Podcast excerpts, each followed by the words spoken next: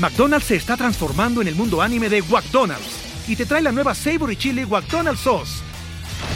Los mejores sabores se unen en esta legendaria salsa para que tus 10-piece chicken wack papitas y Sprite se conviertan en un meal ultra poderoso. Desbloquea un manga con tu meal y disfruta de un corto de anime cada semana. Solo en McDonald's. ba baba go! En McDonald's participantes por tiempo limitado hasta agotar existencias.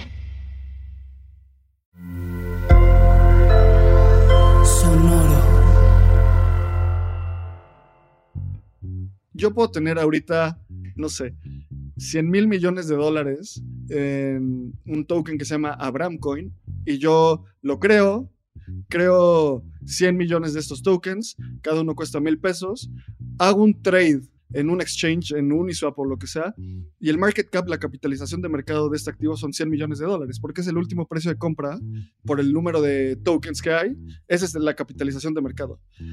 Que alguien me los compre es otra cosa. Y es el tema de la liquidez de, un, de, un, token específicamente. O sea, por ejemplo, Bitcoin está en 16.800 dólares. Como ya sabemos, solo puede haber 21 millones de Bitcoin. Si alguien llega al mercado a liquidar 10 millones de Bitcoin, básicamente tiraría el precio a cero. Bienvenidos a Rockstars del Dinero, en donde estamos descubriendo que hacer dinero no es magia negra, hacer dinero es una ciencia. Hay una fórmula para crear y hacer crecer el dinero y en este programa la ponemos en práctica para convertirnos juntos en Rockstars del Dinero.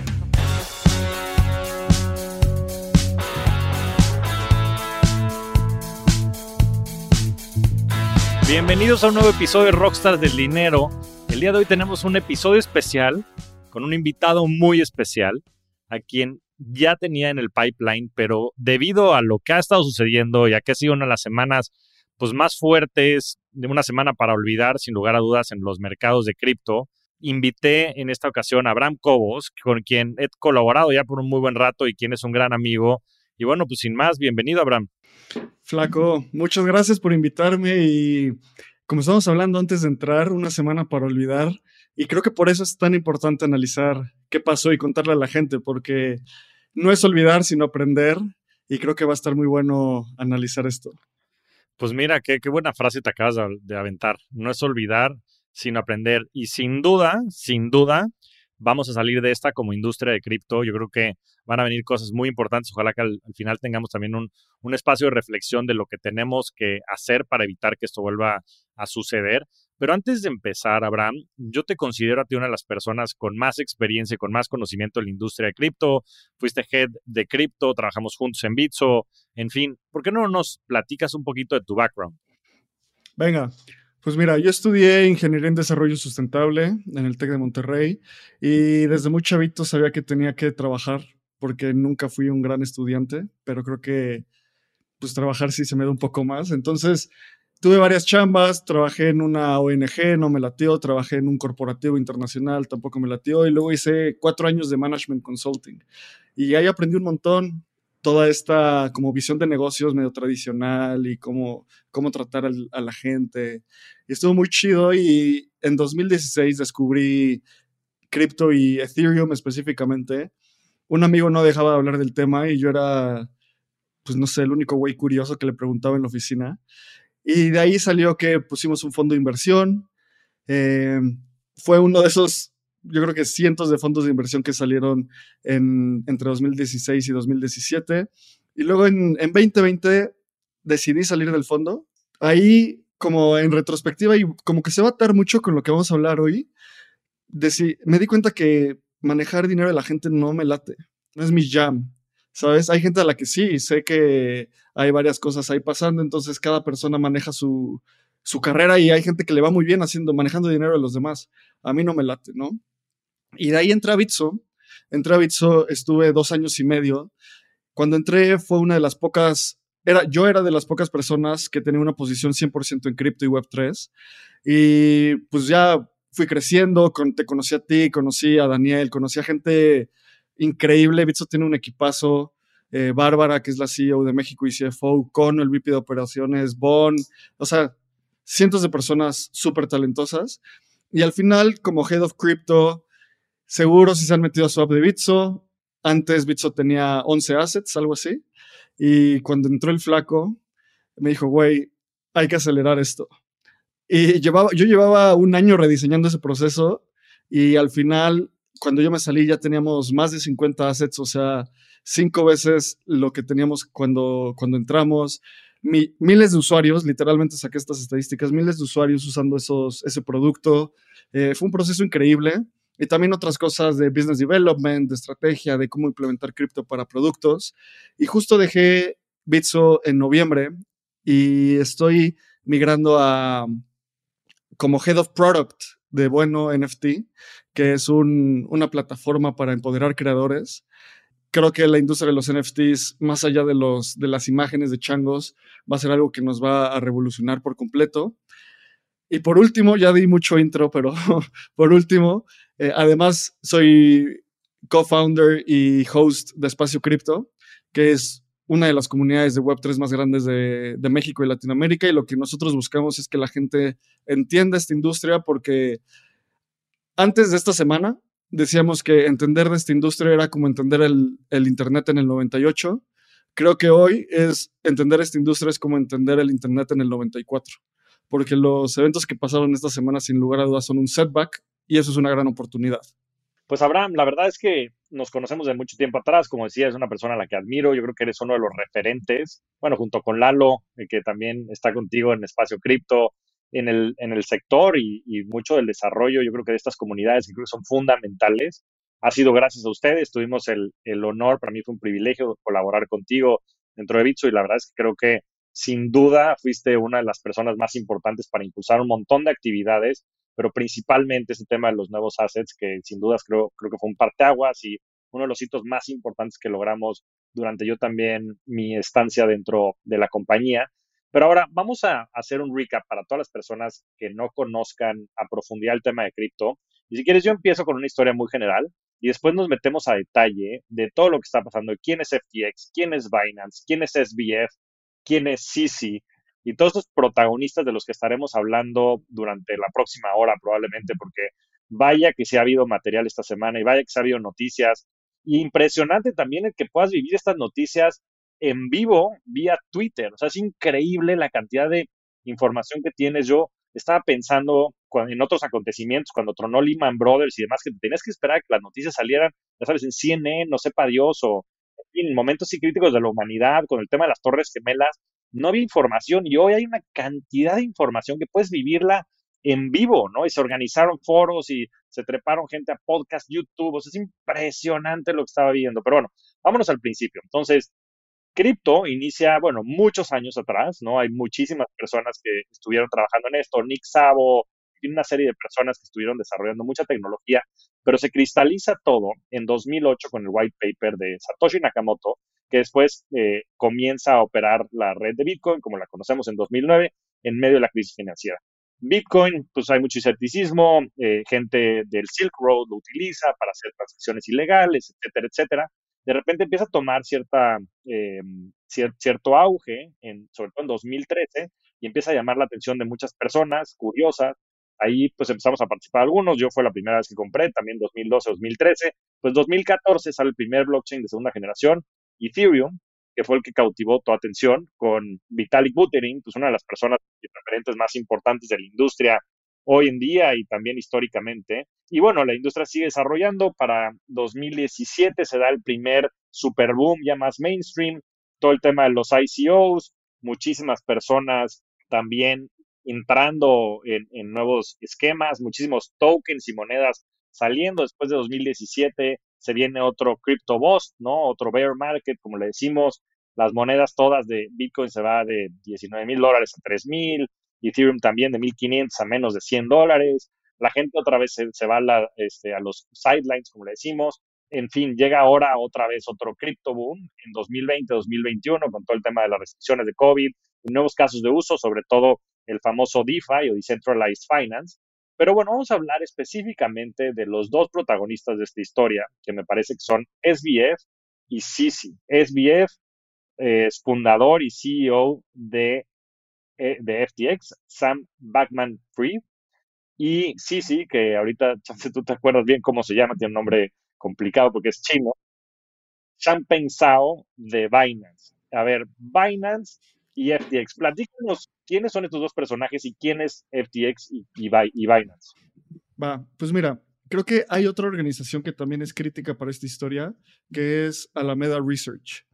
Y Alameda Research es un fondo de cobertura, un hedge fund, que fundó Sam Bankman Fried. Este señor, SBF, eh, Sam Bankman Fried y SBF por sus iniciales, estudió en MIT Física y decía que quería hacer mucho dinero para donarlo todo. Tenía mucho esta, este speech de effective altruism. Donaba, para que se den una idea, él fue el segundo donador a la campaña de Biden en Estados Unidos. En Estados Unidos es legal darle dinero a los políticos como donaciones y les dan millones de dólares al año. Y esta persona eh, trabajó en fondos de cobertura legendarios, trabajó en Jane Street, en Wall Street, que es un fondo, o sea, histórico, todo, cualquier trader quiere trabajar ahí, y era un genio, se supone que era un genio. Y en 2017 funda Alameda Research, y Alameda Research es súper raro que un fondo tenga el apellido Research. Y dice que se puso el apellido Research, que quiere decir investigación, porque así todos los bancos le abrían sus cuentas. O sea, si tú pones como Alameda, Alameda Trading. sí, Alameda Crypto. No, exacto, Alameda Crypto. Pues o, Alameda Blockchain. Nadie te abre cuentas, pero Research dicen como, ah, pues obvio, están, son buenos, ¿no? Y empezaron a hacer su dinero con una cosa que era el Kimchi Premium, tener un premium por la falta de liquidez en mercados asiáticos, comprar Bitcoin, pon tú, en 8 mil dólares en Asia y venderlo en 12 mil dólares en Estados Unidos. Y luego eso escaló a ser un market maker y vio una oportunidad y fundó en 2019, por esas fechas, FTX. FTX es un exchange de derivados, principalmente. Y es importante esta fundación en 2019 porque en 2019 levantaron una ronda de inversión y Binance, que ahorita explico quién es Binance, entró a esa ronda de inversión. No se supo cuánto metió Binance, pero fue un seed round y fue muy anunciado. Entonces Binance era inversionista en FTX. ¿Qué es Binance? Binance es un imperio cripto, básicamente. Que es un imperio centralizado. Es un exchange donde tú entras y si nunca has usado un servicio financiero, es como si, te, como si hubieras vivido 10 años en una choza y después te meten en, centro, en el medio de Central Park. o, del World Trade Center, o del World Trade Center, sí. O sea, más bien te ponen en el centro del New York Stock Exchange. y dices como, what the fuck is this? ¿Qué está pasando? What the fuck? Exacto. O sea, Dimensión desconocida. justo, cientos de botones, puedes comprar, vender cientos de criptos, puedes hacer short, puedes hacer long, hay NFTs, tiene un, un, un servicio de lending, o sea, tienen todo. bueno, y tiene su propio blockchain, ¿no? Tiene su propio blockchain. Exacto, tienen su propio blockchain. Y no solo eso, sino que son un exchange centralizado eh, y tienen la mayor cantidad de todas las métricas, de volumen, de usuarios. o sea, su market share es significativamente superior a cualquier otro, más que Coinbase, más que cualquier cosa. ¿Y por qué Pero por órdenes de magnitud, ¿no? O sea, vale la pena por órdenes. que es, no sé, el que sigue, ellos, ellos tienen, por ejemplo, 100 mil millones de dólares operados y el que sigue tiene 15, 20.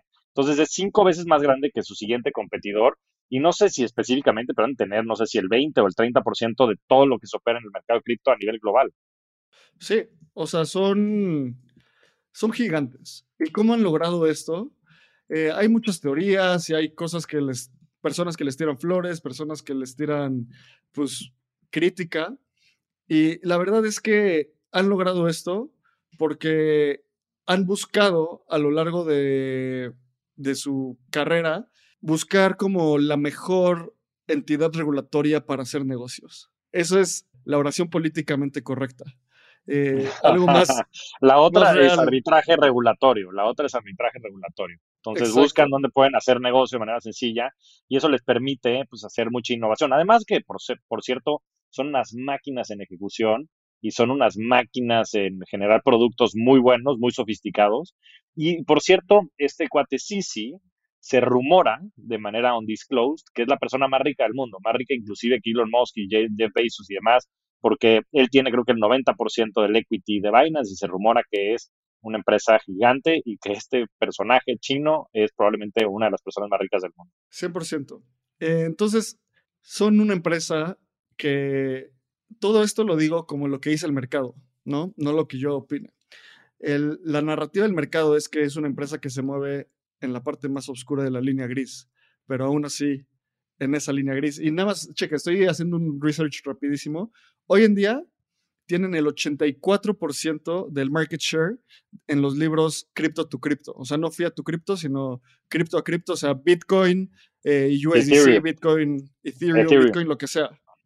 Eh, el 84%.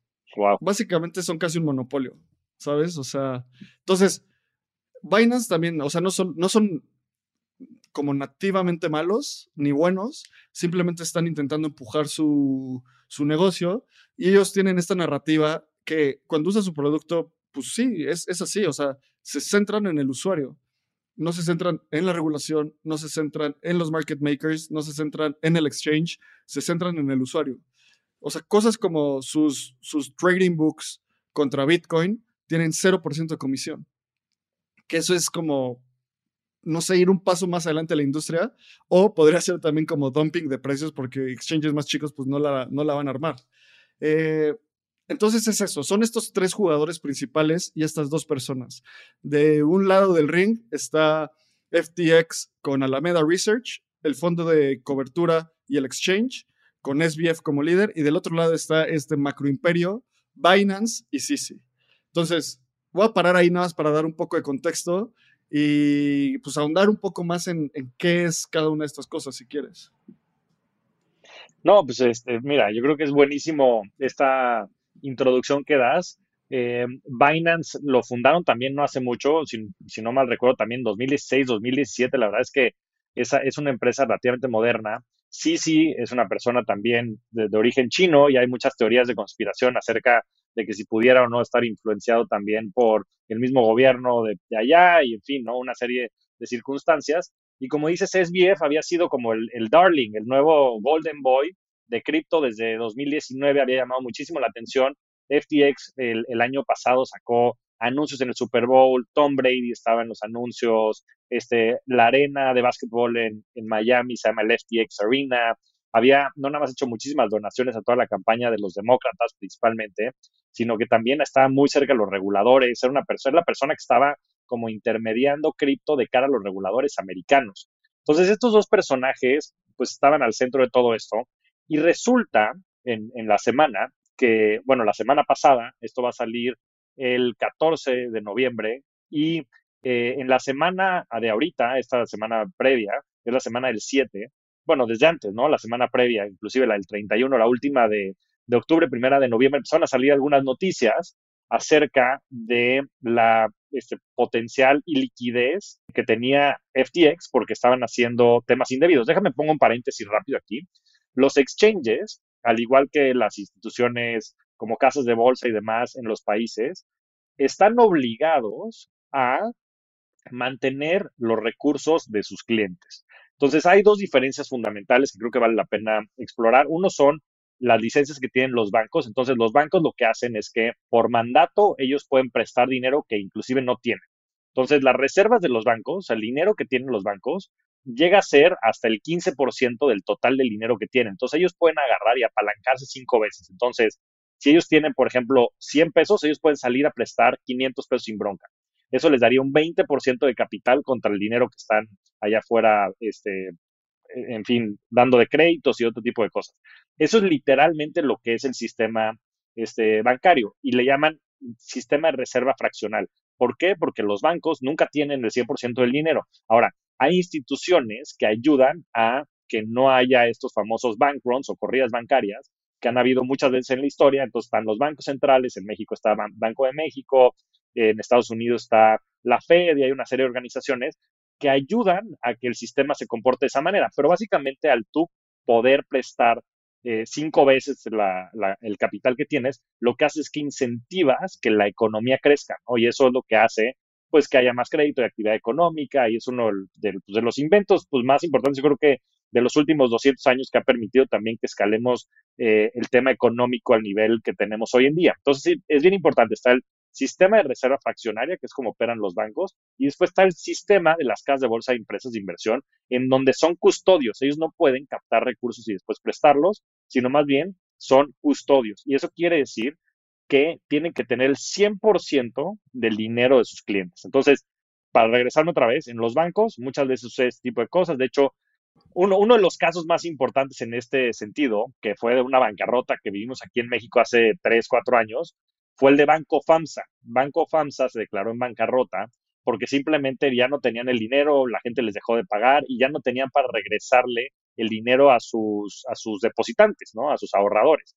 Y lo que sucede en México es que existen instituciones como el IPAD que eh, tienen un seguro, entonces le pueden regresar, pues no recuerdo, son creo que entre 3 y 6 millones, 3 y 6 millones de pesos máximo a todas las personas, ¿no? Entonces, todas las personas que tenían su dinero en Banco FAMSA, que tenían sus ahorros, siempre y cuando no fueran más de estos 3, 6 millones de pesos, no recuerdo ahorita bien cuál, cuál es el monto, le regresaban su dinero, ¿no? Y este IPAB está justo fondeado dentro del sistema financiero por todos los bancos como un seguro que tienen de manera sistémica por si alguien truena, que no sea un colapso absoluto, que no se pierda la confianza en los bancos, porque lo que puede pasar es que si todo el mundo se espanta, pues todo el mundo va a ir a querer sacar su dinero. Y cuando vayan a querer sacar su dinero dentro del banco, ese dinero no existe, porque como les digo, nada más está cerca entre el 15 y el 20% del dinero en los bancos. Todo lo demás es dinero ficticio. Pero bueno, así funciona el sistema financiero a nivel global.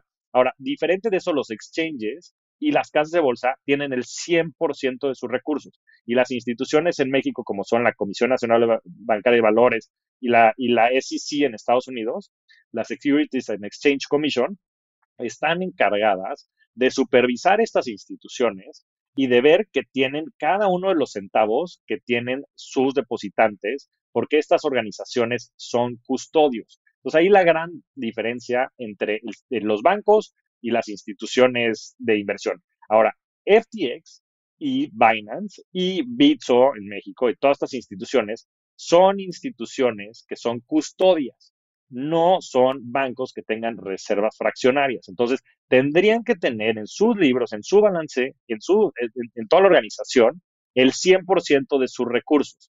Ese es el principio que al parecer se rompió dentro de toda esta conversación. Entonces, a ver, platícanos, entonces, ¿qué sucedió? Empezaron a salir unos tweets, este, regresamos al tema de que Binance había invertido al principio. Este, cuéntanos qué sigue en esta saga, Abraham. Va, eh, sigue mucho drama y mucho estrés. Y lo que decías al principio de que la información está como en vivo. Cripto es una industria y Web3 es una industria nativamente del Internet. Entonces, la información se mueve en Twitter. Yo he aprendido gran parte de lo que he aprendido en hilos de gente anónima en Twitter que describe cómo funciona el sharding de Ethereum o cosas así. Entonces, es el punto de, encuentro de la comunidad. Y ahí va. Lo que pasó es que eh, después de que se funda FTX en 2019, empezaron a tener una serie de levantamientos brutales. Eh, levantaron entre 2021 y enero de 2022 1.800 millones de dólares. Su máxima evaluación fue de 34 billones de dólares. Eso es un unicornio gigante. Todo mundo, hay, hay legendarios fondos de inversión de venture capital como Sequoia que sacaron anuncios como, en cuanto hablamos con Sam Bankman Fried, dijimos, esta persona va a ser el primer trillonario del mundo, es un founder increíble. Estaba surfeando toda esa ola y creo que todo empieza cuando a finales de, de octubre, SBF salen todas las noticias de que estaba en Washington cabildeando regulación para la industria cripto. Y todo el mundo fue como, ah, qué chido, o sea, él es como que mandamos a uno de nuestros MVPs a Washington. Eh, pero no sabemos qué estaba diciendo, porque esas conversaciones pasan eh, pues, a puerta cerrada. Y se empezaron a salir noticias en donde SBF estaba cabildeando en contra de Binance y a favor de FTX, que pues suena como algo que cualquier persona haría, ¿sabes? O sea, cabildeas a favor de tu empresa y en contra de tu competidor. Solo que algo fundamental es que en cripto y la Web3 Javier luego me dice que, bueno, siempre me ha dicho que soy muy idealista y lo soy y me encanta. Y Eres. una, eh, sí, sí, eso es bueno, eso es bueno. Exacto, y, y, hay, que, hay que entender como tus downsides y maximizar tus, tus como fortalezas. Y una de las cosas que yo creo de, o sea, más bien, eh, una de las cosas más importantes en la, en la Web3 no son los activos, sino es cuánto vale y no es cuánto dinero puedes hacer, sino son los principios y los valores de, esta industria. Un par de principios y valores es comunidad, o sea, por ejemplo, si, si, se meten al Telegram de Espacio Cripto, pueden ver que la gente, el principal, la principal gasolina es la comunidad. Nunca hablamos de precio, nunca decimos como, ah, mete este short o compra aquí. No, lo importante es entender y construir en comunidad. También hay muchos valores de libertad, muchos valores de descentralización, muchos valores de ser eh, de, autocustodia, que ahorita vamos a hablar también. Y el punto es que esto sí es algo muy intrínseco de toda la industria, o bueno, eso creo yo, y a veces cuando pasan estas cosas me decepciono, pero el punto es que si uno de nuestros MVPs, que era Sam Bankman Fried, está en, en Washington DC cabildeando, debería cabildear por la industria no por su propio beneficio. El segundo factor es que publicó una carta o bueno, un hilo en Twitter y un ensayo que decía como mis, mis puntos de vista sobre la regulación. Y ahí ponía cosas que eran muy en contra de los principios de Web3, como cosas de regular DeFi de una forma que no tiene sentido, cosas que ayudaban mucho a FTX y dañaban mucho a muchas otras personas. Y luego hubo un, un debate en, en, un, en, un, podcast increíble que se llama Bankless, donde esta persona, Sam Bankman-Fried, tuvo un debate con otra persona que se llama Eric Borges, una persona legendaria en la industria porque tenía una empresa centralizada y luego la hizo, la descentralizó, que se llama ShapeShift. Entonces tiene todo este estandarte de descentralización. Hubo un debate ahí, como qué es lo mejor para cripto, qué es lo peor. Estamos grabando esto el 11 de noviembre y este debate fue Hace dos semanas. De noviembre, sí, hace 11 días. O sea, hace 11, 12 días. Y bueno, todo esto para entender, para que la gente que se escucha esto entienda que cripto es más allá de un activo. Es una. Es un movimiento. Es, un movimiento ideológico. Es una revolución y es. Cuando la gente pierde criterio, es un culto. Entonces siempre tenemos que mantener, mantener este criterio súper sólido. Entonces ahí le estamos pasando por un poco del timeline. Y el 2 de noviembre empieza la gota que derrama el vaso.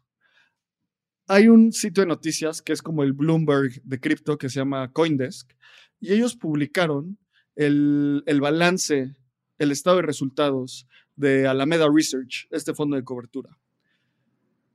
El problema es que, les voy a leer algunas cifras, dice, en, lo que se publicó en ese artículo es que el balance de Alameda Research eran 14 14.600 eh, millones de dólares, o sea, 14.6 billion dólares. Y dices como, bueno, es un fondo pretty big, muy, grande. muy, muy grande. Eh, si alguien llega a tener un fondo de ese tamaño, felicidades si estás en Ya lo armaron, ya lo armaron. Sí, exacto. Eh, y el problema es que hay como, está en este tipo de, está Binance, FTX, Alameda, eso es como la gasolina, ¿no? Y luego llega la chispa que desencadena todo. Y la chispa que desencadena todo es un token que se llama FTT, que es un exchange token. Era el token de FTX. Lo era, te daban descuentos si tenías FTT. Este tipo de tokens a mí siempre me han costado mucho trabajo y el flaco y yo hemos platicado. mucho. Mucho de esto. Y, tenemos puntos de vista encontrados, pero, pero a ver, además de, o sea, es bien importante hablar de este token de FTT, es el token de FTX, entonces lo que pasaba es que si tú tenías este token, tenías descuentos en las comisiones y una serie de, digamos que era como una especie de programa de lealtad si tú eras usuario, pero también parte de los ingresos de FTX se usaban para comprar estos tokens sacarlos del mercado, como una especie de recompra de acciones, ¿no? Está haciendo la analogía de lo que sucede en el mercado accionario. Y tiene ciertos tintes inclusive de ser como un security token, ¿no? Al final del día, como sí genera ciertos flujos, porque al final del día, pues tú estás utilizando parte de los ingresos de la empresa para quemar estos tokens, sacarlos de circulación, etcétera, podrías verlo inclusive como una especie de security o de equity, ¿no? De, de, capital. Pero, pues FTX, más bien Alameda, creo que tenía 6 de los, de los 14 billion en FTTs, ¿no? Ahí te va. Eh, lo que pasa con este tipo de tokens, Les voy a decir un modelo mental que yo tengo de este tipo de tokens. Este tipo de tokens son como un reactor nuclear. Si son bien hechos y los hacen bien, eh, y cualquier token básicamente puede dar energía perpetua por una cantidad de tiempo indefinido y da energía limpia, perpetua, buena, eh, cosas como, nada de estos son consejos de inversión y bla, bla, bla, bla, bla, pero tokens de gobernanza como UNI de Uniswap, AVE, eh, este tipo de cosas como que tienen mucho sentido. Cuando tienen un ente centralizado, híjole, está... Se pervierten muchas cosas y hay conflictos de interés, sin lugar a dudas. Exacto. Pero a ver, y sobre todo, o sea, me encantó esa analogía, o sea, tienes toda la razón pero además pueden empezar a prestarse para hacer cosas medio indebidas, porque digo nada más para que la gente lo entienda, Binance también tiene su token, que es BNB, que tiene pues muchas de las más características y otras, porque también ya es el token nativo de su blockchain, etcétera. Pero bueno, si quieres, sigue platicando sobre esa línea. Un reactor nuclear tiene dos salidas. O da energía perpetua por tanto tiempo hasta que el activo nuclear se degrada y ya no se puede hacer la fisión, o explota. ¿Y cómo explota? Es muy simple. Eh, se, sobrecalienta y se sobrecalienta tal sentido que ya no se puede contener ese calor y ese calor tiene que salir del reactor y pasan cosas como Chernobyl, pasan cosas como lo que pasó en Japón hace un par de años y pasan cosas como, FTX. Exactamente. Ok. Pero eh, entonces platica qué pasó. ¿Cuánto, cuánto del balance de, de Alameda estaba en FTT? El balance de Alameda, el asset más grande eran 3.6, o sea, 3.660 miles de millones, no más de 3.660 millones de FTT líquidos, por así decirlo. O sea, 3.6 billion en, en, dólares gringos, ¿no? Y luego tenía esta parte que es lo más crítico. 2.160 millones en FTT como colateral. Y luego tenían 3.37 miles de millones, eh, tenían cosas como Solana, tenían... Serum y mucho de lo que, porque SBF había sido un gran, eh, pues sí, este, gente muy influenciada, o sea, que influenciaba mucho la red, por ejemplo, de Solana. Era una persona que había promovido mucho la red de Solana por muchos temas. Creó un exchange descentralizado sobre Solana que se llama Serum. Entonces siempre había estado muy asociado a este tipo de comunidades, ¿no? ¿Cuál es el problema de este balance sheet? Eh, hay dos problemas principales. Cuando tienes cantidades así de grandes, yo puedo tener ahorita, no sé, 100 mil millones de dólares en un, token que se llama Abram Coin y yo lo creo, creo, eh, no sé, 100 millones de estos tokens, cada uno cuesta mil pesos, hago un trade, uno, hago un trade en un exchange, en Uniswap o lo que sea, y el market cap, la capitalización de mercado de este activo son 100 millones de dólares, porque es el último precio de compra eh, por el número de tokens que hay. Esa es la capitalización de mercado. Que alguien me los compre es otra cosa. Es otra historia, claro. Y es el tema de la liquidez de, un, de, un, token específicamente. Pero de esa manera general, ¿no? De un, de, un, de un exchange token o de un token cual sea, ¿no? De lo que sea, sí. O sea, por ejemplo, Bitcoin, eh, no sé, ahorita de estar por ahí de, ah, aquí lo estoy viendo, está en 16.800 dólares, pero si yo quiero liquidar, como ya sabemos, solo puede haber 21 millones de Bitcoin, si alguien llega al mercado a liquidar 10 millones de Bitcoin, básicamente tiraría el precio a cero, porque nadie estaría, o sea, no hay una profundidad de mercado para soportar esa, esa liquidación. Pero Bitcoin, o sea, Bitcoin opera miles de millones de dólares al día. Entonces también si llegas tú digo, con una operación grande, pues llegas con una operación de 10, 20, 50, hasta 100 millones de dólares, sin problemas, o sea, relativamente sin problemas, o sea, necesitas a que alguien te ayude a gestionar la orden y demás, pero puedes tener esa liquidez en un día. Ahora, en Abraham Coin, si alguien quiere vender seguramente 100 dólares, pues chance, Abraham vale mucha lana, todavía no 100 millones, algún día los valdrá, chance lo tiran a 50. Entonces, es un problema también de liquidez más allá del valor total de los tokens en circulación. Exacto. Entonces, cuando tienes un... Alameda tenía un balance sheet como cualquier, bueno, no como cualquiera, pero en esta parte, como cualquier fondo de inversión. También si tienes el 60% de las acciones de Apple y las quieres vender, vas a tirar el precio por ese simple factor de liquidez, ¿no? Eso es algo muy natural de los mercados. Como, como Berkshire Hathaway, ¿no? Que tiene, no sé, creo que como el 40% del fondo son acciones de Apple y es, el, es, un fondo que como de 300, o sea, 300 billion, una cosa así. Entonces, siempre el tener estas grandes concentraciones, pues puede hacer que haya em, pues muchas ineficiencias si es que las quieres salir a vender. Exacto. Y ese es un liquidity constraint. O sea, como es un Una sistema muy de liquidez. Exacto, exacto, exacto. Eh, bueno, podemos seguir hablando de. Exacto. De esto podríamos seguir. Pero a ver, le llega esta información al público. Falta el punto más importante de por qué su balance sheet estaba mal. Lo primero es que no tenían la liquidez para liquidar todos sus assets. Y la segunda es que tenían 2.160 millones de FTT como colateral. O sea, 2.16 billion. ¿Qué quiere decir esto? Quiere decir que yo tengo, pon tu 150 dólares de, de FTT. El token que creó mi empresa hermana y que imprimió mi empresa hermana FTX. Yo soy Alameda Research, ¿no? Y de repente yo me volteo con alguien, un lender, una, una, una institución que presta activos, que presta activos colateralizados. Entonces le digo, oye, bueno, vamos a hablar en millones de dólares porque creo que esto es la dimensión Va a ser más fácil. tengo 1.500 millones de dólares de, del valor de FTT. ¿Cómo sé que son 1.500 millones de dólares? Porque imagínate, para simplificar matemáticas, tengo 1.000 mi- eh, 1.500 millones de tokens y cada token vale un dólar según el mercado, eh, como lo vemos en el mercado. Por lo tanto, tengo 1.500 millones de dólares. Tenlos como colateral y dame... Que eso quiere decir como garantía. Digo, para que la gente Como entienda de garantía. afuera es. Te los doy como garantía y tú dame la mitad en dólares, por ejemplo, ¿no? Exacto, exacto. O sea, el, lo mínimo que a lo que eh, operan estos lenders es te doy como el 66%. Entonces te doy, tienes 1.500 millones, te doy mil millones. Mil. Tenlos. ¿Y por qué haría- alguien haría eso?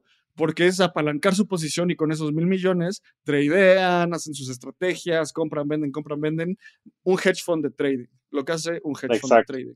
Y más porque seguramente FT FTT los querían tener de muy largo plazo. Dicen, no lo voy a, no lo voy a estar moviendo, entonces salgo, pido cierto dinero y entonces me va a dar palanca para comprar otras cosas y rentabilizarlo, ¿no?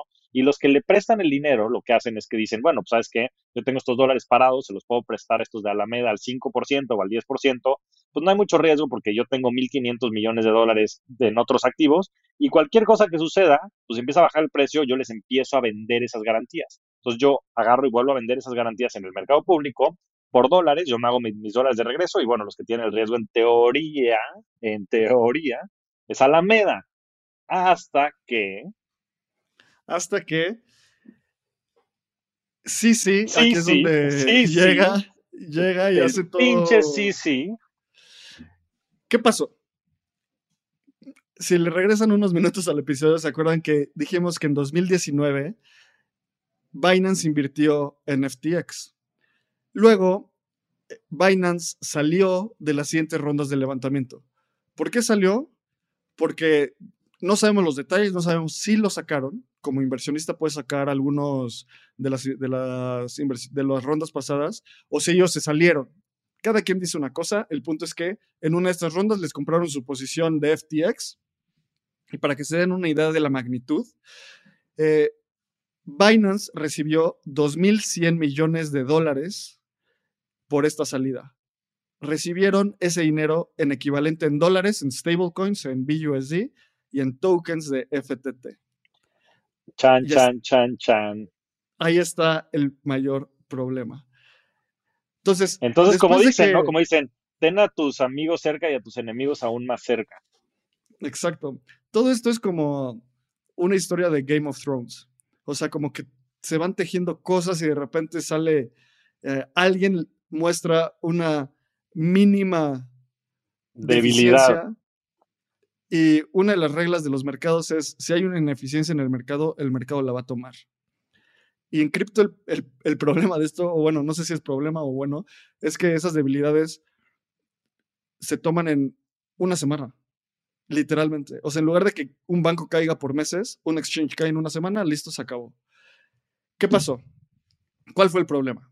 Sí, sí, empieza a tuitear. Eh, recibimos este dinero como por salir por, por ser inversionistas de, de FTX y ahora decidimos liquidar todo nuestro FTT porque queremos protegernos de, alguna, de algún evento que pueda pasar como lo que pasó. Catastrófico, como Luna, sí. que se fue a cero hace unos meses, ¿no? Bueno, este, en fin, y fue también este, una debacle durísima. Exacto. Y lo, raro de esto es que en cripto hay mucho estas narrativas de transparencia en todo el momento, pero si quisieras liquidar toda tu posición de FTT y no dañar al mercado, levantas el teléfono y le dices, va, Sam, cómprame toda mi lana. ¿Sabes? O sea, salimos organizados y salimos en los próximos dos meses y no tiramos el precio. Porque cuando sabes que va a salir sí, sí, a vender, creo que, eh, creo que eran como 500, 600 millones de dólares, de una moneda que está centralizada, que la mayoría está en manos privadas, y lo que eso implica en el mercado, pues lo que hizo fue que agarró todo el mundo y dijo, esto se va a ir a cero, entonces voy a salir a vender mis tokens si yo los tenía en lo personal, ¿no? Entonces empezó a tirar el precio de la, del, del FTT de manera muy, muy importante. Claro, y en el blockchain puedes ver todas las transacciones. Y hay un bot en Twitter que se llama Whale Alert cuando hay una, un gran movimiento de cualquier eh, asset que pone tweets.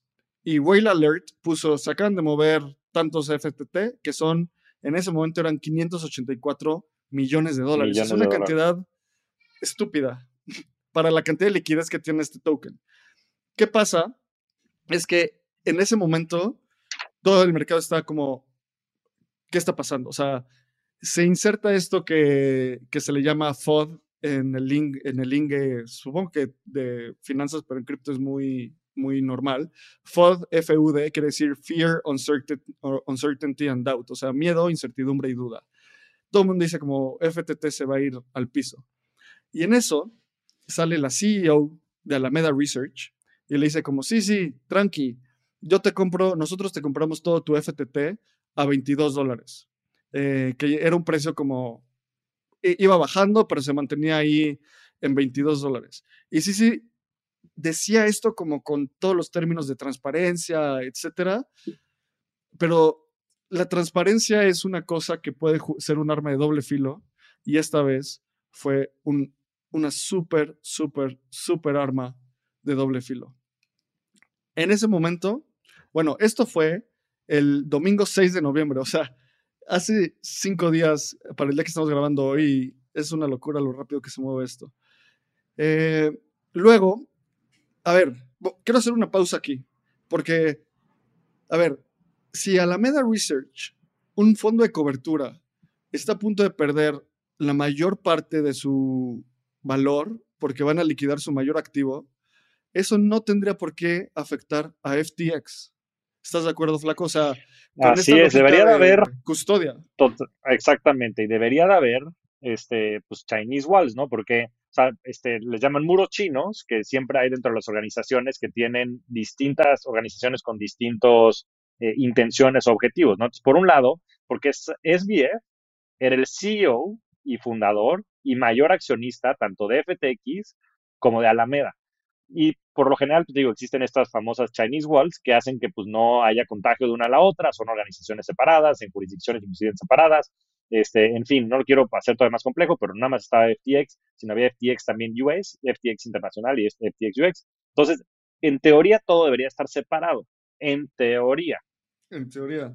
pero empiezan a correr rumores, empiezan a correr rumores en, en Twitter de que el contagio no nada más estaba en Alameda, sino el contagio ya estaba también en FTX, de los clientes FTX.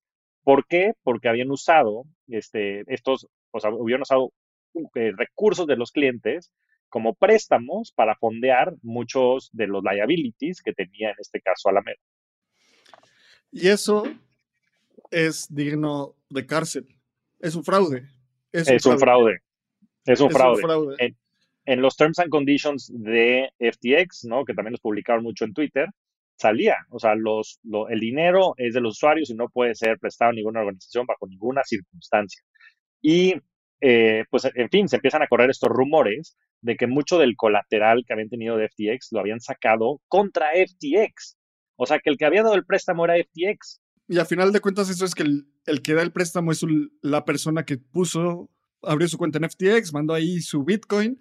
O sea, son fondos de los usuarios. Y es son fondos de los usuarios Es crítico, o sea, no es, el profit de FTX. Exactamente, son los fondos de los usuarios. Entonces parece que la contraparte de este crédito colateralizado que estaba platicando Abraham no era otra organización, una organización que se dedicara a prestar dinero, sino era el mismo FTX. Entonces la contraparte de Alameda era FTX. Y toda esta información la tiene el famoso Sisi, o bueno, eso se especula. Entonces empiezas a atar cabos y dices, este compadre de Sisi le está dando la estocada final a SBF. ¿Por qué? Porque este cuate se dio cuenta que dentro del balance tienen un crédito colateralizado con FTTs, que él tiene el poder de tirar los FTTs y que el que dio el crédito probablemente sea FTX. Y si tú haces eso y empiezas después este, este, compartir rumores y demás, lo que vas a causar, porque empiezas a hablar de que este FTX no es, no tiene solvencia,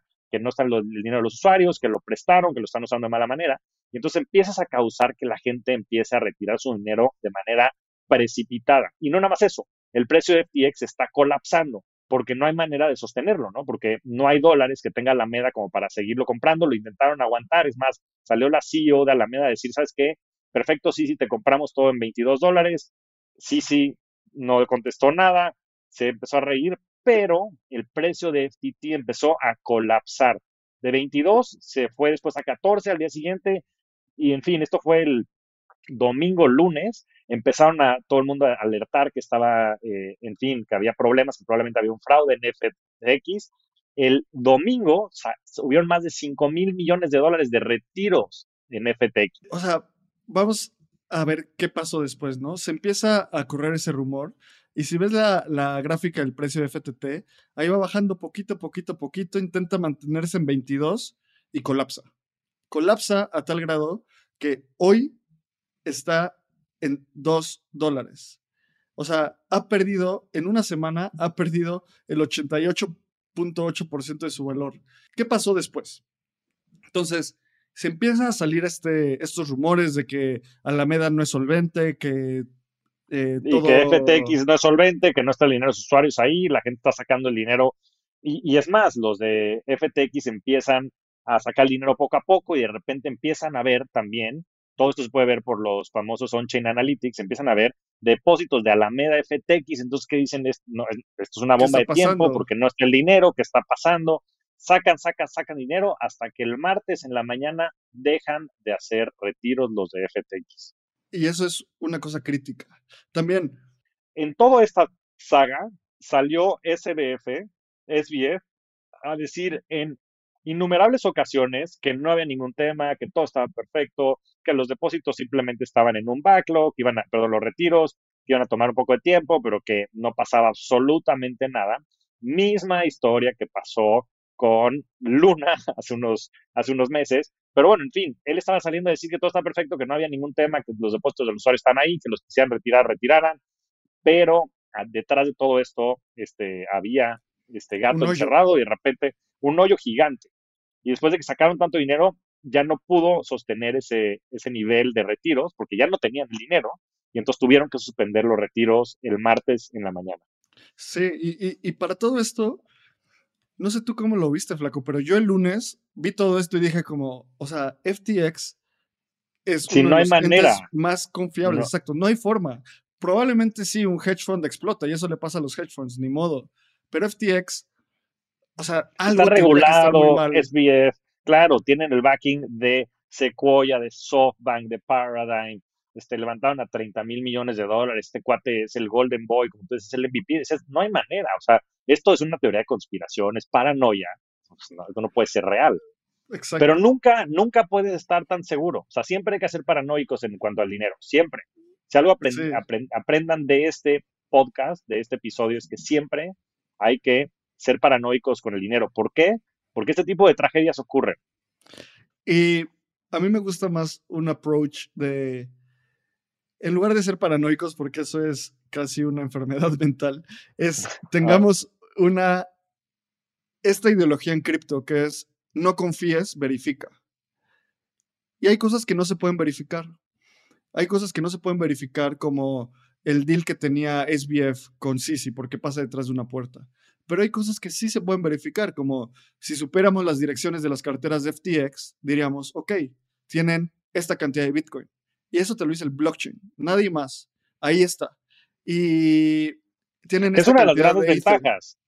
O sea, quiero, quiero decir, o sea, yo he trabajado por mucho tiempo en, en, el sistema financiero tradicional y uno de los problemas que tiene es que nunca sabes el balance de los bancos. Y cuando pasan cosas como lo que pasó en 2008, que pasó algo muy similar, porque lo que pasó es que había créditos que, estaban, que eran malos, que valían cero, y que nadie sabía quién tenía la papa caliente. Y el tema es que un contagio entre los bancos es muy posible porque todo está correlacionado. Ahora, en cripto, la gran diferencia es que sobre todo en los protocolos descentralizados, y ahora ya va a ser una práctica común, que es este tema de proof of reserves o pruebas de reservas, se puede verificar cuánto, cuánto dinero hay. Entonces podría salir a desmentir esto muy fácil, decir, a ver, sí, sí, sí, tú estás loco, porque aquí están los resultados y aquí están mis, mis, este, mis cuentas y no pasa absolutamente nada, lo cual no sucedió, lo cual no sucedió y además SBF se fue fuera de, o sea, ya, ya tuitea seguido y de repente no había tuiteado en 16 horas y no estaban dejando salir retiros y todo el mundo empezó a panicar. Cuando yo vi eso, teniendo el conocimiento y el entendimiento de cómo opera un exchange de criptomonedas, dije, se sacó su, hot wallet. Exactamente. La, van a, la van a refiliar. Como funciona es que un exchange no tiene todo su dinero en una cartera que está conectada al blockchain y donde la gente puede hacer depósitos y retiros. Entonces, lo que funciona es que hay una cartera a la cual llega y salen, eh, salen fondos y hay veces donde esa cartera se vacía y hay otra cartera operada con mucha mayor seguridad que va refiliando esa cartera. Cuando después de una hora, dos horas vi que seguía ese, ese problema, dije, híjole, esto, ya es crítico. Y en eso, el 8 de noviembre, o sea, para, para, todas las personas que están escuchando esto y nunca habían escuchado el nombre Binance FTX, sí, sí, genuinamente es Game of Thrones. El 8 de noviembre. O sea, esto fue historia, ¿eh? es historia lo que está pasando, o sea, y más por la, la, velocidad de los acontecimientos. Exacto. El 8 de noviembre sale SBF y dice: Hola a todos, tengo algunos anuncios que hacer. Estoy traduciendo el tweet literalmente. Eh, las cosas han dado como una vuelta completa y ahora los primeros inversionistas de FTX van a ser los últimos. Hemos llegado a un acuerdo para una transición estratégica con Binance. Básicamente dijo, Binance nos va a comprar. Y me encanta ver del otro lado qué tuiteó Sisi, porque dice, esta tarde FTX pidió nuestra ayuda, nosotros no los buscamos, pidió nuestra ayuda. Tienen una, un crunch de liquidez, o sea, no tienen liquidez, y para proteger a las y los usuarios, firmamos un LOI. LOI quiere decir un Letter of Intent, que literalmente es decirte como... Una carta de intención. Sí, es así, oye, como que me gustas, quiero salir contigo, pero vamos a, vamos a ver. Vamos a ver qué onda. No es una oferta para comprar un exchange, pero comprar un, una, eh, sigo leyendo, traduciendo el tweet, firmamos una carta de intención donde la intención es adquirir por completo FTX y cubrir sus constraints de liquidez. En los siguientes días vamos a estar haciendo el due diligence, el escrutinio, para ver qué onda. Y en ese momento todos como, fue como, uff. Sí, wow, sí, sí, salvando el día. Este, ya, nos, ya se resolvió, qué problemón, pero bueno, qué susto, pero bueno, está resuelto. Exacto. Y, o sea, los live streams, los tweets, todo lo que pasaba en ese, en ese día, el 7 de noviembre. O sea, el 7 de noviembre fue martes. El 8 de noviembre fue todo este rollo, que fue, ah, que fue martes. El siguiente factor es que dijimos, bueno, pero todo esto todavía no ha acabado. O sea, mucha gente decía como, oye, firmaron una carta de intención, no quiere decir nada. Y un día después sale Sisi y dice, sí, sí. olvídenlo, ya no lo vamos a comprar. Y pánico. Dicen, el hoyo es demasiado grande, el hoyo es demasiado grande. Bueno, desde entonces eh, habían empezado a salir muchas noticias dijeron es que no hace sentido, o sea, en fin, va, a tener mucho escrutinio regulatorio, el hoyo de, de, FTX, o sea, todo el, eh, digamos que el fraude que habían hecho y el dinero que hacía falta y lo que necesitaban poner para poderle regresar el dinero a sus usuarios era tanto que sean estos se van a salir. Y dicho y hecho, sale, sí, sí, dicen, no, es demasiado grande, y pues una disculpa a todos los usuarios, pero no hay nada que podamos hacer. Entonces otra vez crisis, este, los precios de Bitcoin y Ethereum cayendo más de 20%, esto fue todo el miércoles, este, la gente muy desilusionada, yo creo que FTX tenía este, pues, millones de usuarios, no sé si decenas de millones de usuarios probablemente, eh, se, rumora que tenían cerca de 16 mil millones de dólares de dinero de usuarios. Eh, entonces, en fin, una, una, una, crisis muy, muy profunda, mucho, eh, mucha desilusión. Ahorita, antes del episodio, Abraham y yo platicábamos que fueron días muy difíciles también para nosotros. Somos fieles creyentes los dos de la industria, pero a veces estos golpes son fuertes. Y si bien hoy es viernes, dos días después, ya nos recuperamos un poco anímicamente, son, son momentos bien difíciles porque pues que el dinero pierda la, este, que la gente pierda su dinero y que se pierda de la, la confianza en la manera en la que se hizo, no es algo sencillo, pero siempre hay silver linings. Y yo creo que esto va a ser a la industria mucho más fuerte, porque entonces este tema de, como decía Abraham, no confíes, verifica, no nada más va a ser algo deseable, sino va a ser algo necesario. Entonces, de aquí en adelante, todos los exchanges que quieran ser protagonistas de esta historia van a tener que comprobarle a sus usuarios que peso depositado, cripto depositada, está en su balance. Y como todo, lo que no te mata te hace más fuerte. Yo estoy convencido, convencido de que esto nada más va a hacer a la industria más fuerte. No sé qué pueda pasar con los precios, no tengo una bola de cristal, pero estoy seguro que en el tiempo vamos a haber visto esto como un punto de inflexión que hizo a la industria más fuerte. Ahora, ¿qué sigue pasando en la saga? Ahora, en la saga, o sea, me acabo de meter a Twitter para, porque dije, en las últimas horas, Algo desde, pasó. que, desde literalmente fui a hacer ejercicio, llegué, me bañé, me senté, estuve desconectado de Twitter dos horas y las 5, 6, 7 que haya dormido. Tweet hace dos horas de Blockworks, otro gran, gran, gran medio de comunicación. Las 134 entidades de FTX filed for bankruptcy. Sí, o sea que... que aplicaron para bancarrota. Aplicaron para la bancarrota, sí. Entonces, lo que pasa en las últimas dos horas, literalmente, las 134 entidades de FTX metieron sus papeles para bancarrota. Para entrar a bancarrota, un proceso de bancarrota en Estados Unidos.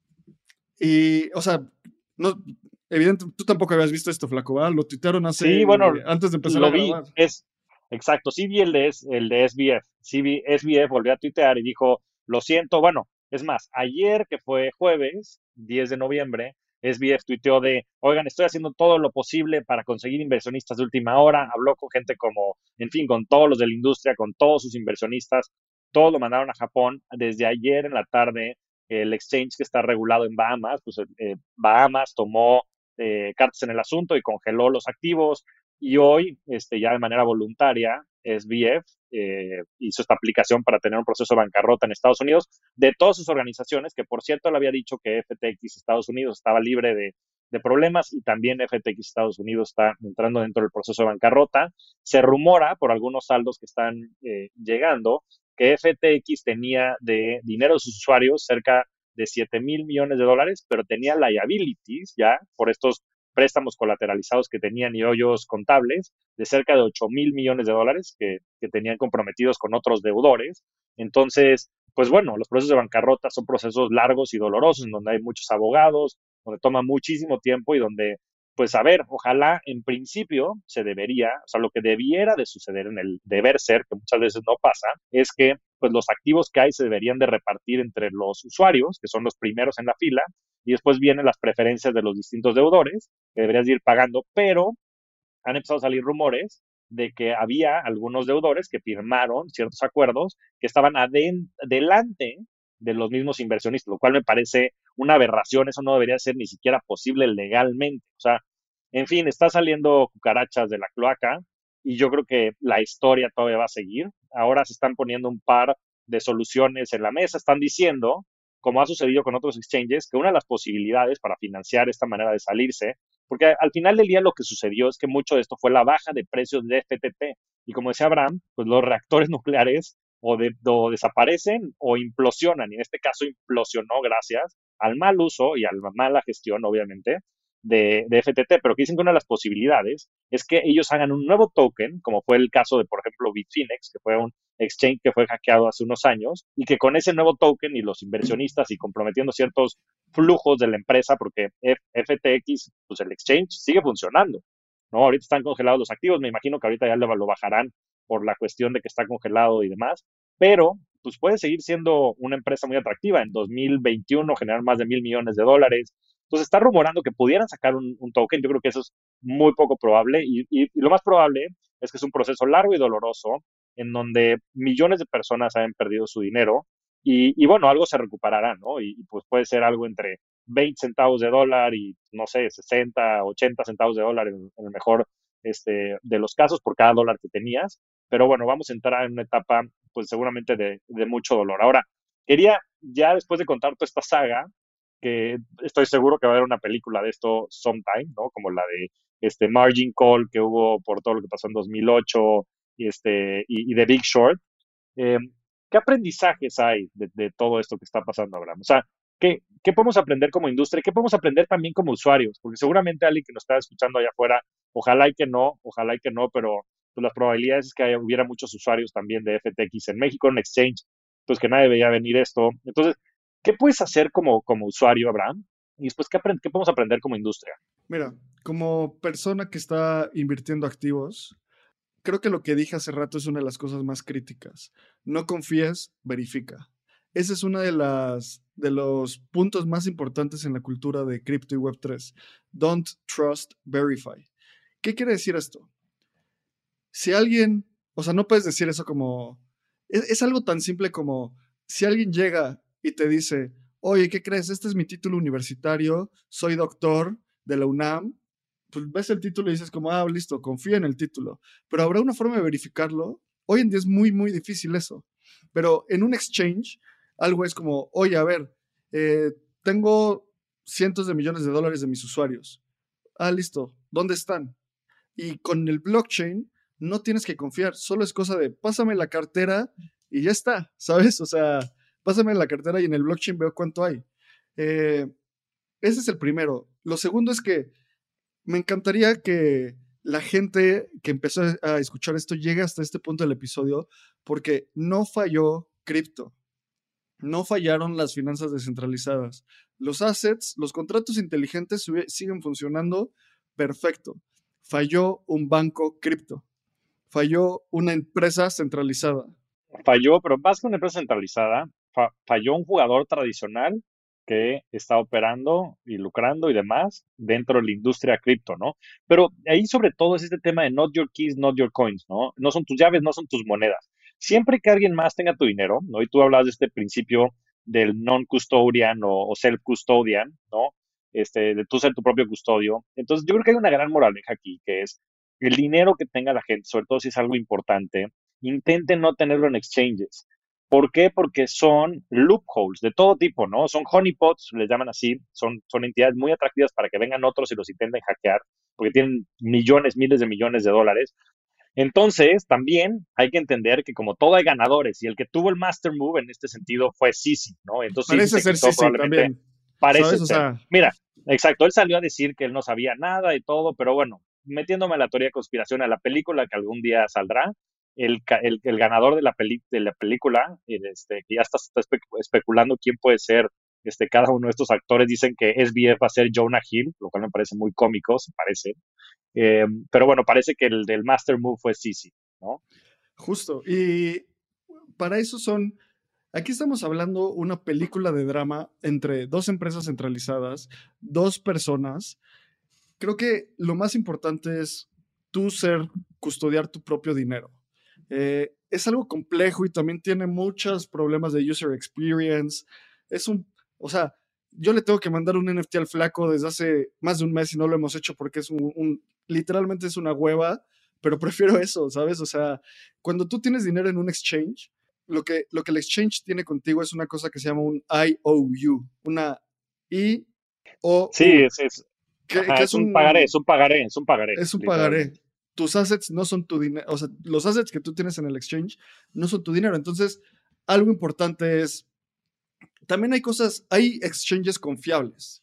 Esa es otra, que, otra cosa que decir, pero hasta, o sea, FTX era un exchange confiable. Exchanges que yo considero confiables, Coinbase, Brian Armstrong, es, ha salido y está, parece estar súper limpio. Es una empresa pública, entonces tiene mucho más escrutinio. En México, Bitso también.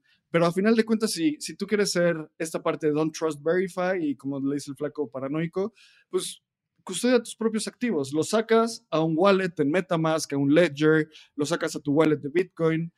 Y por eso yo estoy triste ideológicamente, pero tranquilo, porque lo peor que puede pasar para mí, o sea, yo no tenía nada de dinero en FTX, si alguien lo tenía, me compadezco y ojalá esté bien, eh, pero lo tengo, pues, es el nuevo debajo del colchón, pero es en un wallet y si alguien, pase lo que pase, no puedo sacar mi dinero y nadie lo puede sacar, o sea, es un... y es una caja fuerte, ¿no? Más que debajo del colchón, digo, es una, entiendo que es una expresión, pero es tener una caja fuerte en donde tú tienes tus propias llaves y y digo, de esa manera yo creo que nos ha demostrado, pues esta semana, como dices, que no podemos confiar, ¿no? Y que, y que también eh, para los que quieran tener esta extra seguridad, pues siempre está la parte de tener tú tu propia custodia.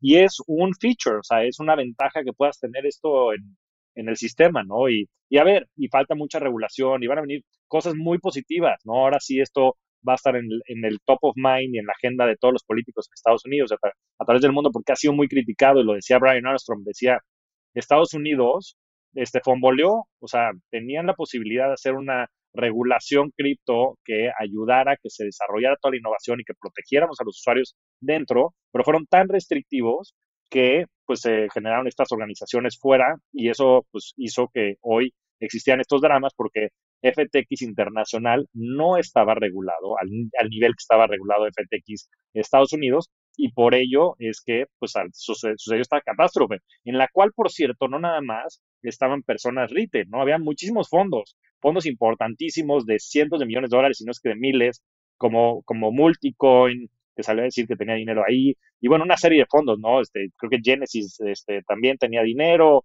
en fin, hay, hay mucho daño colateral pero yo creo que, como decía anteriormente, lo que no te mata te hace más fuerte. Y uno de los principios más importantes es el tema de la transparencia de cripto.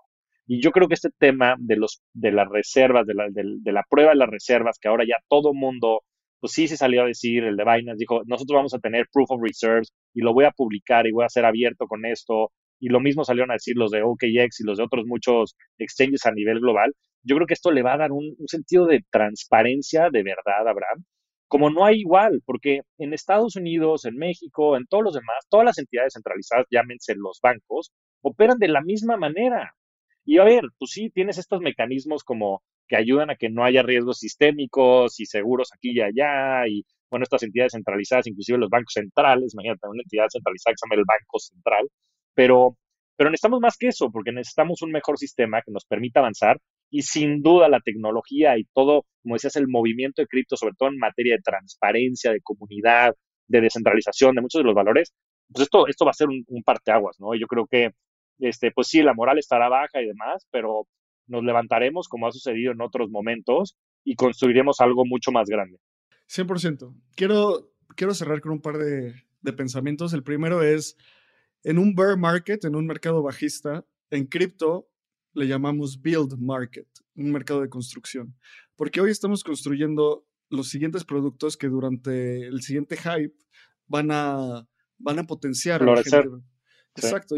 Y, por eso es tan importante concentrarse en construir y ser, yo siempre, siempre, siempre predico en espacio cripto como tengan cuidado de la gente que, que es como un líder súper de opinión y, o sea, cuestionenme, cuestionen a Javier, cuestionen a todo mundo, ¿sabes?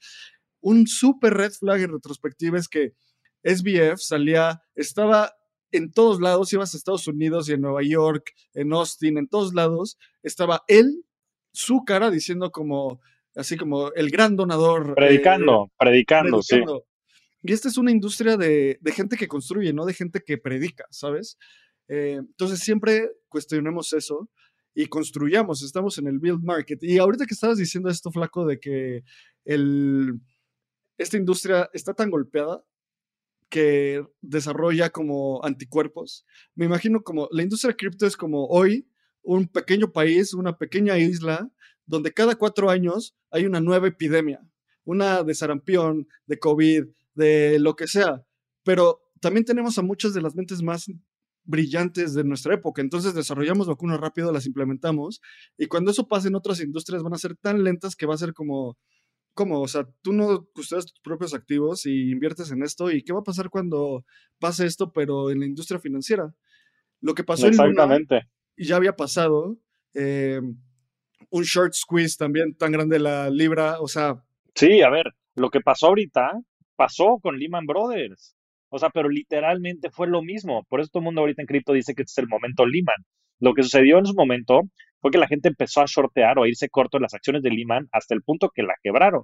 A ver, en Estados Unidos, pues por supuesto que como estás dentro de esta entidad regulada y los bancos centrales y la SEC y demás, pues salieron de inmediato, obligaron a JP Morgan a comprar, este, a, y, a, en fin, a Bank of America a comprar Mary Lynch, a muchos de estos que estaban tronados, y después salieron a imprimir 750 mil millones de dólares para inyectarlos, inyectarle otra vez confianza al sistema. Ahora, esa es una manera de hacer las cosas, pero yo creo que como humanidad podemos hacer las cosas mejor y podemos diseñar estos sistemas que tengan esa transparencia, esas comunidades, estas capacidades de hacer las cosas sin que, porque al final del día también estos 750 mil millones de dólares salieron del dinero de los taxpayers, de la gente que paga impuestos en Estados Unidos. Entonces, creo que como dices, esta resiliencia, esta antifragilidad, como diría este Nassim Nicolás Taleb, que tiene cripto, es impresionante, porque pues esta va a ser la, no sé, este, doscientava vez que matan a cripto y dicen, no, ahora sí ya, esta es la última. Pero como todos, es como el ave fénix y cada vez que resurge, resurge más fuerte. 100%, 100%. Y otra de mis conclusiones es, hay gente que, que entra y especula y Sam Bankman Fried literalmente decía que estaba en esta industria por los profits. Y una de las cosas más importantes de la Web3 es que hay una capa de gente construyendo y que está basado sobre una ideología. Y, esta ideología, si tal vez eventualmente Bitcoin, Ethereum, lo que sea, deja de cumplirla, esta ideología de libertad, descentralización, para mí es libertad, o sea, y no libertad financiera, sino como desde que trabajo en cripto, desde hace varios años, soy una persona más libre. Es una empresa donde, bueno, en esta industria confías en la gente y es como, go and do your job y si no lo haces, pues te correré, pero si lo haces, libérate, tengo más tiempo, tengo más... Yo siempre soy alguien muy curioso y de chiquito tenía conocimiento muy relevante, como hubo una época que me clavé en la Segunda Guerra Mundial y no me servía para nada. Y por primera vez en la historia, como este conocimiento me ayuda a crecer en varias cosas. Entonces, hay esta gente eh, construyendo y vamos a seguir aquí. Eh, y si eventualmente también me canso porque luego también es cansado emocionalmente, pues no, no estaré acá, pero por ahorita seguiremos acá y seguiremos construyendo. Así es. Y bueno, me entusiasma mucho esta nueva etapa de tu carrera profesional, sé el, el ímpetu y la emoción que tenías siempre de llevar producto y estoy seguro que en esta nueva aventura que emprendes te va a ir muy bien. Pero ahora sí que necesitamos ir cerrando porque ya llevamos una hora y cacho de, de programa, que por cierto, por lo menos para mí, ha sido el más emocionante hasta el momento y espero que la gente allá afuera pueda comprender mucho lo que está sucediendo, pero más allá de pues, comprender lo que está sucediendo, que pues es una buena historia y como decía, seguramente algún día habrá una película que sea más entretenida que este episodio que ha sido el más entretenido de Rockstars del Dinero, eh, es, todos estos aprendizajes, ¿no? Y que también puedan poner las cosas en perspectiva y que no den las cosas por, por muertas, ni mucho menos, sino que entiendan que, como decía Abraham, los principios de Web3 y los principios de cripto están ahí no han dejado de ser los mismos y de hecho es más, están probando este tipo de circunstancias que son necesarios, que no son nada más deseables, sino que son necesarios para poder tener sistemas financieros que sean este, justos y que sean eficientes de una serie de cosas. El sistema financiero tradicional es la cosa más ineficiente que existe en el mundo. Entonces, hoy más que nunca, aun cuando estemos pasando por toda esta debacle, estoy optimista en el futuro, en el futuro de, de la construcción, ¿no? De, de, estos sistemas que nos permitan desarrollar. No sé qué va a pasar en cuanto a los precios, no tengo una bola de cristal, pero creo que este, saldremos de esta y saldremos reforzados. Ahora, vamos a pasar a la parte de preguntas rápidas, Abraham, y, lo hacemos de la manera más breve este, posible. Primero ¿cuál es tu libro favorito?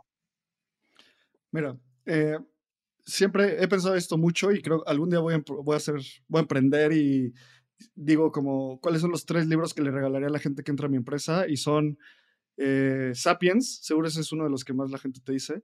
Y eso es porque hay que entender cómo somos como especie. O sea, somos unos animales, literalmente en el buen sentido de la palabra, hiperevolucionados. El segundo es Misbehaving de Richard Thaler. Y Misbehaving lo recomiendo porque es la forma de entender cómo el humano piensa a nivel económico. Es de Behavioral Economics y te pone tantos ejemplos que es mi libro favorito de economía porque justo es eso, somos gente irracional eh, intentando racionalizar cosas, entonces es mejor observar y ver comportamientos que definir curvas de oferta y demanda que nunca se cumplen. Y el tercero es el eh, The Three Pillars of Zen de Philip Kapleu, porque ese es el, eso a, a mí me enseñó a tener una mente más calmada. Entonces, si logras entender que somos animales impulsivos, que tenemos principios económicos muy básicos y tienes la mente calmada. Pues buenísimo, buenísimo, Abraham. Yo siempre he dicho que yo creo que Sapiens es un poco trillado y cliché, pero me parecen los libros más importantes de la historia. Este, y en fin, Richard Thaler es, grandísimo todo el tema de behavioral este, fine, economics, perdón, y los procesos cognitivos es importantísimo para entender el comportamiento humano y sin duda paz mental es lo que más necesita la humanidad. Ahora, ¿cómo se ve tu portafolio de inversiones, este, Abraham? Y, bueno, paréntesis, nada de esto es recomendación de inversión, simplemente el punto de vista de Abraham. Sí, pues mira, tengo, no sé, soy, vivo bajo, esta teoría de la, la, teoría de la mancuerna económica, una mancuerna como de Jim. Tengo cripto y tengo cash. Nada en medio. Entonces, tengo cash suficiente para saber que estoy tranquilo y cripto como, como mi periodo de inversión, o sea, o a, mi, a cuánto tiempo estoy pensando en mi inversión. Hice un tu plazo de inversión. exacto, mi plazo de inversión es a 70 años. Eh, por eso tengo cash, porque ahorita si necesito lana, pues la liquido, pero todo lo que tengo en cripto es a 70, 80 años, entonces ahí estará. Pues muy bien, digo, sí, eres una persona que sé que eres muy responsable y consciente, espero que ya vivas más de 100 años. ¿Quién sabe con los negronis que después nos echamos, mi querido Abraham? pero bueno, también hay que pasarla bien, pero qué bueno que tengas el plazo este, de 70 años porque eso es lo que te permite pensar verdaderamente a largo plazo, que creo que es fundamental para las inversiones. Ahora, la última, ¿cuál ha sido tu mejor inversión? Y esto lo digo en el aspecto más amplio y filosófico de la palabra. Creo que mi mejor inversión en la vida ha sido incentivar mi curiosidad. ¿Y a qué me refiero con incentivar mi curiosidad? Soy un fiel creyente que este mundo está basado en incentivos y no incentivos eh, no necesariamente económicos, pero cosas que te dan que te dan valor. Hay gente que uno de sus incentivos eh, lo veo mucho con, por ejemplo, ahorita que le andas pegando a la bici, uno de tus incentivos todos los días tal vez es hacer bici, ¿sabes? Entonces te vas a buscar el tiempo para, para tener ese momento de, de, andar en bici o hacer ejercicio o lo que sea. Y para mí, algo que ha pagado mucho, me ha dado muchos frutos es ese momento de incentivar mi curiosidad, que es algo que ya creo que está modificándose, pero antes era como, no, no, no, a ver, curiosidad. Ah, por ejemplo, al momento de elegir una carrera, curiosidad, no hay curiosidad. Hay, eh, o eres abogado, o eres doctor, o eres arquitecto, o eres ingeniero, o eres financiero. That's it. O sea, o, estudias negocios, ¿sabes? En lo que sea que sea eso. Y hoy en día ya creo que se está divergiendo eso muchísimo.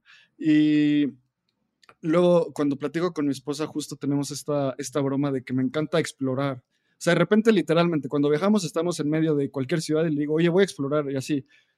20 minutos de darle tres vueltas al parque y de repente me encuentro cosas súper chidas y de repente no pasa nada, pero eso fue lo que me ayudó a descubrir Web3, lo que me ayudó a empezar una empresa, lo que me ayudó a entrar a Bitso, lo que me ayudó, o sea, y esto desde el punto de vista laboral, pero también es lo que me ha ayudado a forjar mi mente, soy fan de la filosofía, y si no tienes este approach de, cuestionar y de explorar, llegas a, a caer en modelos mentales tan rígidos que eventualmente se van a romper. Entonces, tener esta mente fluida, eh, creo que ha sido mi mejor inversión en la vida. Pues buenísimo, Abraham. Mira, yo creo que ha sido una conversación súper, súper profunda en la que espero que todos allá afuera puedan entender lo que sucedió en una de las semanas pues, más importantes y también desastrosas, se puede decir, de la historia de cripto, pero yo creo que va a ser en el tiempo probablemente un punto de inflexión para todos los sistemas financieros de la humanidad y espero que también para la humanidad en sí. Em, te admiro mucho, mi estimado Abraham, y durante la conversación y sobre todo en esta última respuesta me reafirmas que eres una persona distinta y eso te hace extraordinario, Abraham. Le tengo mucho cariño, como lo sabes, en lo personal y siempre, siempre, siempre disfruto mucho platicar contigo. Eres un verdadero rockstar del dinero y de la vida y te deseo la mejor de las suertes en esta nueva etapa. Te va a ir de manera fantástica. Y por último, ¿dónde te pueden encontrar en, también en redes sociales? Porque también este, compartes cosas siempre muy interesantes. Va, pues mira, antes déjame completar este bromance moment. Eh, no, o sea, flaco, sabes que es igual, o sea, yo tengo muy claro una serie de personas que cuento con, chance con las dos manos, que son mentores de mi vida.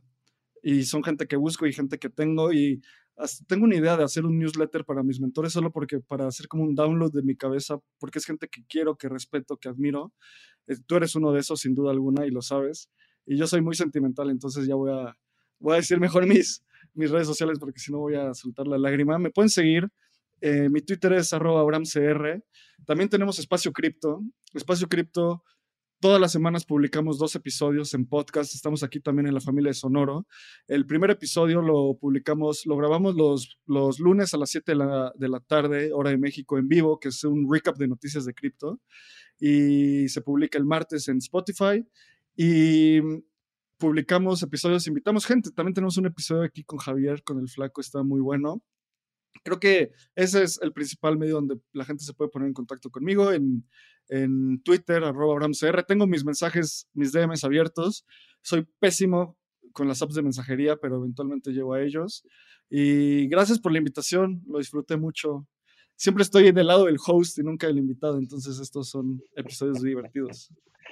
Pues mira, grandísimo invitado Abraham y bueno, sabes que el, el respeto, admiración, cariño es mutuo entonces espero que lo volvamos a hacer próximamente y bueno, espero que todos hayan disfrutado mucho este episodio, tanto como lo hicimos Abraham y yo.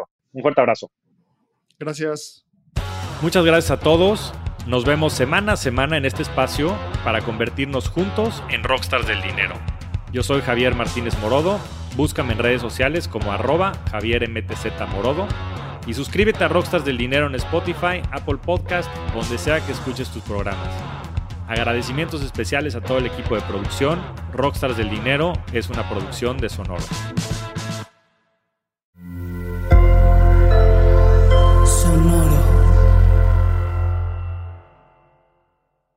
If you only have a 401k, you're not getting the most for retirement. Wait, what? Add a Robinhood IRA on top, then they'll boost it by 3%. You can do that? And if you transfer in any retirement account, you get 3% on top of that. Is there a limit to the match? No limit. Robinhood Gold gets you the biggest contribution match of any IRA on the market. Sign up for Robinhood Gold at Robinhood.com slash boost by April 30th. Subscription fees apply. Investing involves risk. 3% match requires gold for one year from first match. Must keep IRA for five years. Match on transfers subject to additional terms and conditions. Robinhood Financial LLC member SIPC.